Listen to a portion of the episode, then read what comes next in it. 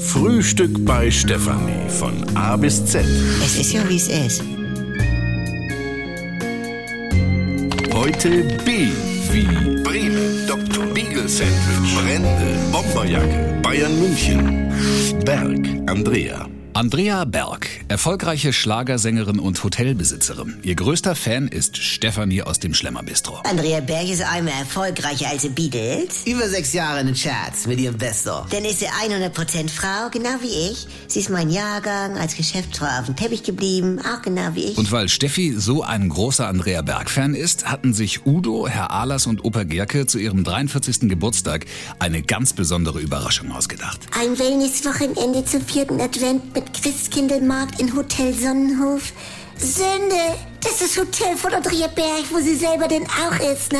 Was für eine Freude! Da musste nur noch die Anreise organisiert werden und darum hat sich Georg Ahlers gekümmert. Treffen 12.13 Uhr am Zopp, denn Abfahrt mit dem Bus nach Dresden. Wie bitte? Ich denke, das ist in der Nähe von Stuttgart. Das war ein Angebot.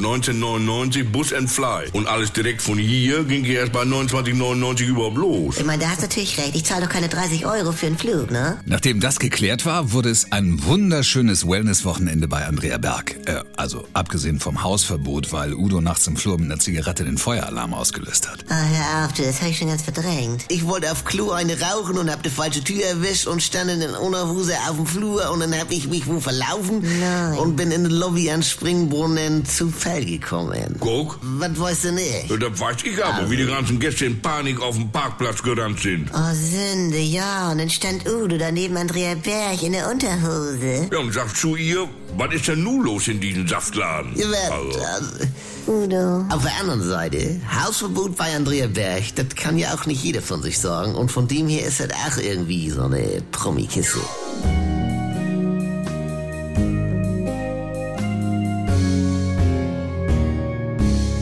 Wenn nichts mehr geht, Also Sexualität ist nicht existent bei uns. wenn Gegensätze sich doch nicht anziehen Wir haben ja Wolke 7 und Hölle auf Erden. und wenn aus Liebe Gleichgültigkeit wird, Hat dich da was von berührt? Nee, ehrlich gesagt nicht.